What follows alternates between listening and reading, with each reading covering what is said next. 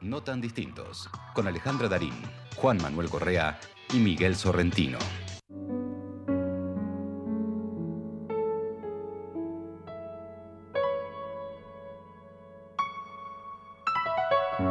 de los campos de la Patagonia Argentina se habían alzado en huelga contra los salarios cortísimos y las jornadas larguísimas. Y el ejército se ocupó de restablecer el orden. Fusilar cansa. En esta noche del 17 de febrero de 1922, los soldados, exhaustos de tanto matar, fueron al prostíbulo del puerto de San Julián a recibir su merecida recompensa. Pero las cinco mujeres que allí trabajaban le cerraron las puertas en las narizas y los corrieron al grito de asesinos, asesinos fuera de aquí. Osvaldo Bayer ha guardado sus nombres.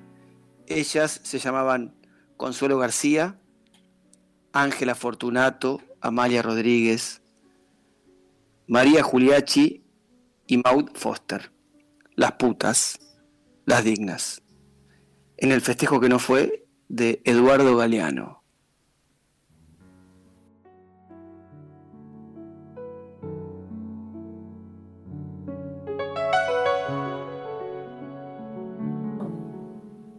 Y escuchando de fondo las cortinas de octubre que nos ha cedido generosamente Sergio Bainikov, es que recibimos a nuestro invitado del día de hoy, Diego Pérez. Hola Diego, ¿cómo estás? Muteado, Diego, estás. Ah, bueno, mientras aprovechamos para decir que Diego es músico, compositor y productor musical eh, y ahora sí, ahora sí se desmutió y ahí nos puede responder. ¿Cómo estás? Buenas, muy bien, muy bien. Me gustó que quedó ¿cómo estás? y el otro contestó muteado, así que puede ser muteado. Bueno, un placer tenerte acá. Muchísimas gracias por haber aceptado nuestra invitación y hablar un poco de lo que haces, de lo que venís haciendo y cómo vas pasando todo este tiempo.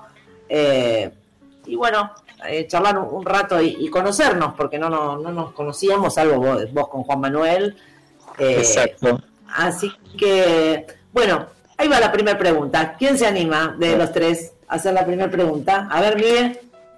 Bueno, ¿qué tal? Eh, un gustazo enorme. y te quiero preguntar, y de paso, para que les, cueste, le cuentes un poco a todos los oyentes, todos y todas, ¿qué tipo de música haces, Diego? Qué bueno. Eh, bueno, la música que hago yo le, yo le llamo música de integración, aunque suena un poco raro tal vez de entrada, pero yo eh, inicié a hacer esta música eh, como parte de una búsqueda personal donde quería reencontrarme con todas las partes que me componen, como chaqueño, como argentino, como latinoamericano. Entonces empecé a, a ver un poco cuáles son todas nuestras vertientes, ¿no? La música indígena, eh, la de los pueblos originarios, la música afro que viene con la esclavitud, la música europea, las sonoridades de nuestro propio paisaje y un poco buscando esa identidad empecé a, construir un sonido que, la represente también, ¿no? A buscar ese sonido y eh, representar también el momento en que vivimos mediante la tecnología como una herramienta eh, que usamos para comunicarnos. Entonces, un poco eh, integrando todos esos elementos que yo siento que, es un poco la analogía de lo que somos como seres latinoamericanos, eh, integrando todo eso fue saliendo este sonido que es el que, el que hago con Nación Equeco.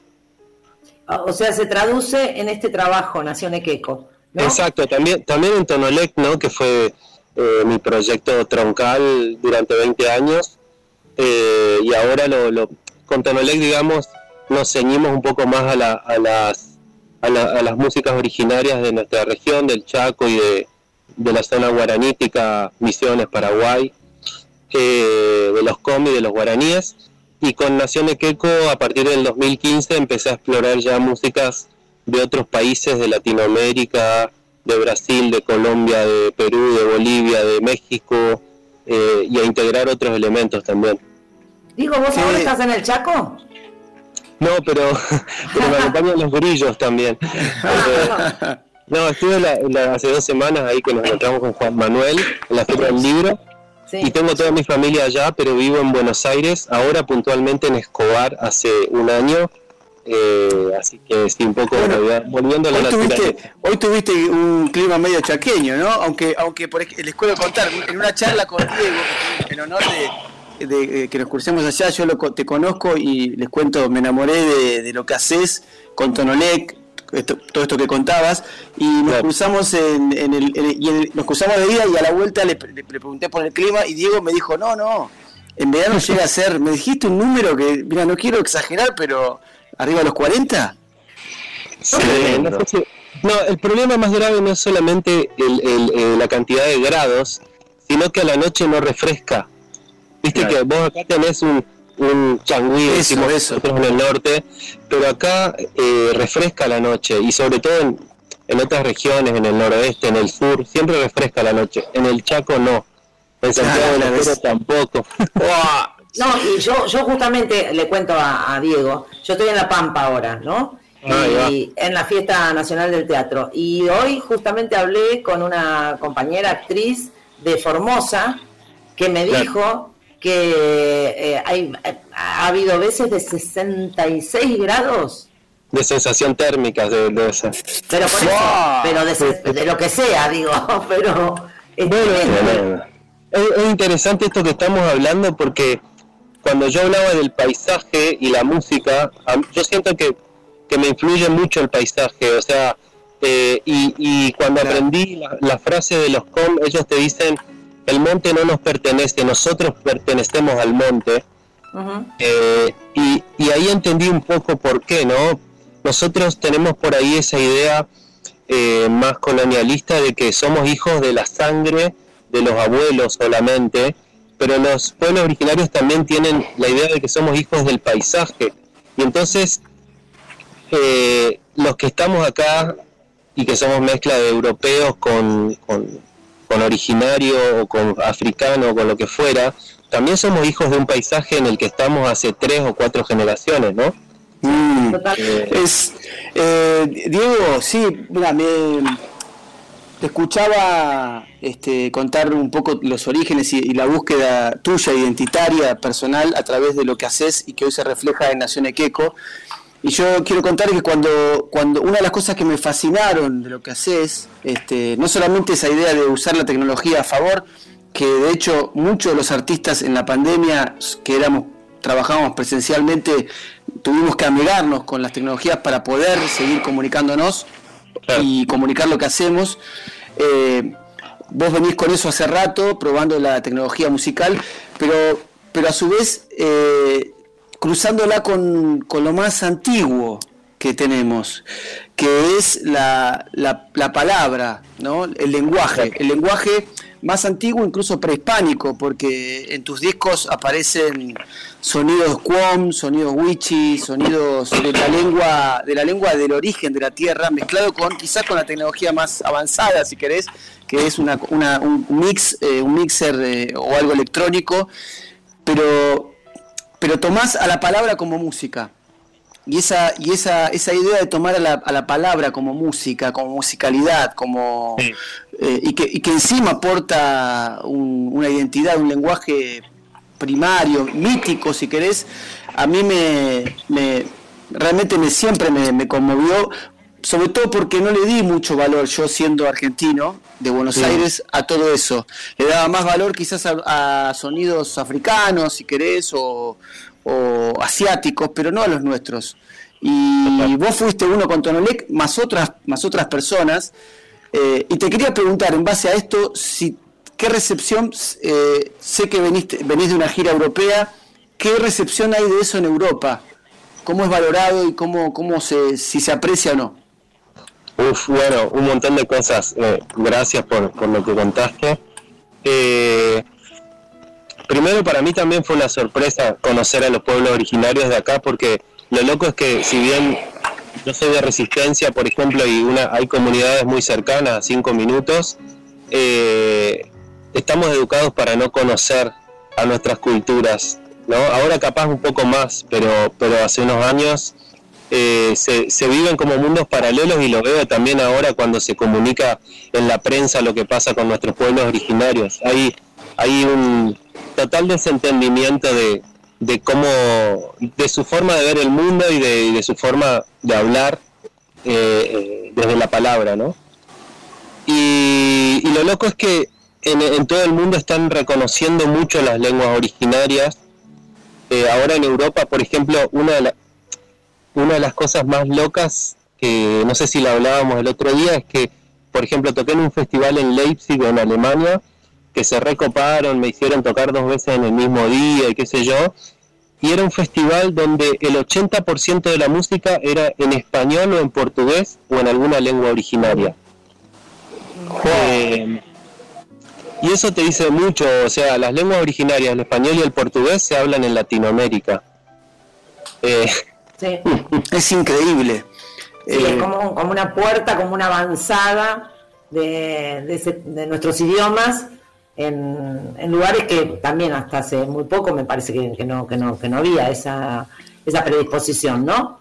Y, creo que creo que tiene que ver con un lenguaje que va más allá del, del lenguaje, digamos, hablado, sino con el lenguaje de la forma, de la cosmovisión de los pueblos. O sea, el mundo está necesitando reencontrarse con su propia naturaleza, con su propia, eh, sentirse parte de un todo, eh, entender desde otros paradigmas de pensamiento que no tienen nada que ver con el capitalismo, ¿no? Entonces, eh, creo que, los portadores de, ese, de esa forma de pensamiento, de esa forma de estar en el mundo, eh, hoy son los pueblos originarios de Latinoamérica y toda su influencia sobre nosotros, digamos, la que pudieron tener. Eh, y algo fresquito les cuento, mi hija acaba de llegar de su viaje egresado de séptimo grado y una de las cosas increíbles que decían ellas, las amigas, entre amigas, que una de las cosas que les molestó era que todo el tiempo había como una sobreexcitación por parte de las organizadores de, que pasaba música y la música era reggaetón, reggaetón, reggaetón, reggaetón, reggaetón, ¿no? Algo que las letras, si alguno escucha un reggaetón, siempre hablan más o menos de lo mismo y el ritmo es siempre el mismo. ¿Cómo, primero, crees que es posible, no te digo que esto de, los, de lo originario que, que pregna, que es pregnante en Europa, seguramente también en una cultura, en una, en una, en una elite cultural o en un, en una, en un segmento cultural, este, ¿crees, ¿crees que es posible que eso de alguna manera en algún momento llegue a través de alguna política, alguna radio, de las radios, a que eso en la juventud sea pregnante? Lo, quiero decir que lo bueno es que las chicas se quejaron, ¿no? Mis hijas, mis hijas, las, amigas hubo reacción, decir, che, esto es demasiado. Todo el tiempo reggaetón, todos los días, a la mañana, a la tarde, no, es se quejaron, incluso pasó algo, lo cual me pone contento, de una escuela pública. Eh, pero crees que eh, hay algo, hablabas del sistema, hay algo que se puede hacer para, para empezar a torcer esto, incluso en tu caso que decías que de resistencia a pocos kilómetros no conocías? Sí, yo, yo creo que sí, o sea, eh, por, un lado tengo la visión macro que, como del mundo, ¿no? Y creo que siempre en el mundo eh, hubo basura y cosas interesantes y la gente elige, ¿no? Y una vez Flaco Espineta dijo algo re interesante que fue la única música mala es la que no te genera ideas nuevas, no te deja construir, no te deja algo abierto como para que sigas construyendo, ¿no? Eh, creo que esto es igual trasladable a todo el arte y por ahí la música mala sería la que la que ya está toda masticada, ¿no? Que te viene toda masticada y vos lo único que tenés que hacer es trabarla, ¿no? Eh, digo, para, para salirnos un poco del tema del gusto y todo eso, que, yo no tengo ningún prejuicio con ningún estilo. Eh, y después me parece que, yendo un poco al, tema de la identidad y todo esto, me parece que Latinoamérica está en un momento donde tiene la posibilidad de entrar en un proceso de reidentificación eh, y ese proceso de reidentificación es, es, ver cuáles son todas nuestras vertientes, conocerlas, en el caso de no conocerlas, reconocer las cosas que tenemos incorporadas que no sabemos de dónde vienen, eh, y, en todo eso encontrarnos, creo yo. Eh, ojalá que entremos. O sea, yo siento que vengo transitando ese camino y me viene muy bien y me viene liberando de un montón de cosas. Eh, y bueno, nada. Eh, y, y, voy encontrando una red en el mundo que está como también en esa misma búsqueda. Eso me pone contento en un punto, aunque sé que existe también otro otro mundo, ¿no? Otros mundos. Diego, una, ¿y dónde te podemos escuchar? ¿Dónde te puede encontrar mm. la gente? Hablando de redes. Hablando, de redes. Eh, bueno, en todas las redes, en Instagram, en Facebook, nos pueden seguir ahí, tener novedades y demás. Y en YouTube tenemos un montón de material, conciertos en vivo, algunos grabados en la montaña, otros grabados en la ciudad. Qué va, qué va. Y después de Spotify todo el material está ahí también para, escuchar los discos completos. Todavía saco discos completos, así que se pueden escuchar enteros. Eso, te quería decir, eh, eh, eso te quería decir, Nación Equeco y contanos de tu último disco. Bueno, el último disco fue un disco así también que tiene que ver con todo lo que venimos hablando, que se gestó eh, en la pandemia y un poco oponiéndome a, a una cosa que sentía de la pandemia, que era que estaba exacerbando, en, un sector de, la, de la sociedad estaba exacerbando el individualismo y esta sensación de que, de que el otro es eh, eh, una amenaza, ¿no? Entonces eh, se fue gestando un disco que se llama Comunidad, que es con Q en homenaje a los pueblos Com del norte, que a su vez Com o Com significa nosotros o nuestra gente, entonces es comunidad nuestra gente, ¿no? La síntesis. Eh, y es un disco colaborativo donde además de hablar de esto, de que lo comunitario es la única manera de, vivir y hacer las cosas en el mundo, eh, de que nadie se vale por sí solo aunque lo crea, eh, con esa idea invité a un artista a participar en cada canción del disco, entonces hay participaciones de varios lugares, está Arbolito de Argentina, eh, bueno, Julieta Venegas de México, eh, Muerdo de España, eh, Venga Venga de Brasil, y así un artista en cada, en cada canción. Hoy vamos a pasar, hoy vamos a cerrar con un tema de ese disco, Diego. Bueno, sí.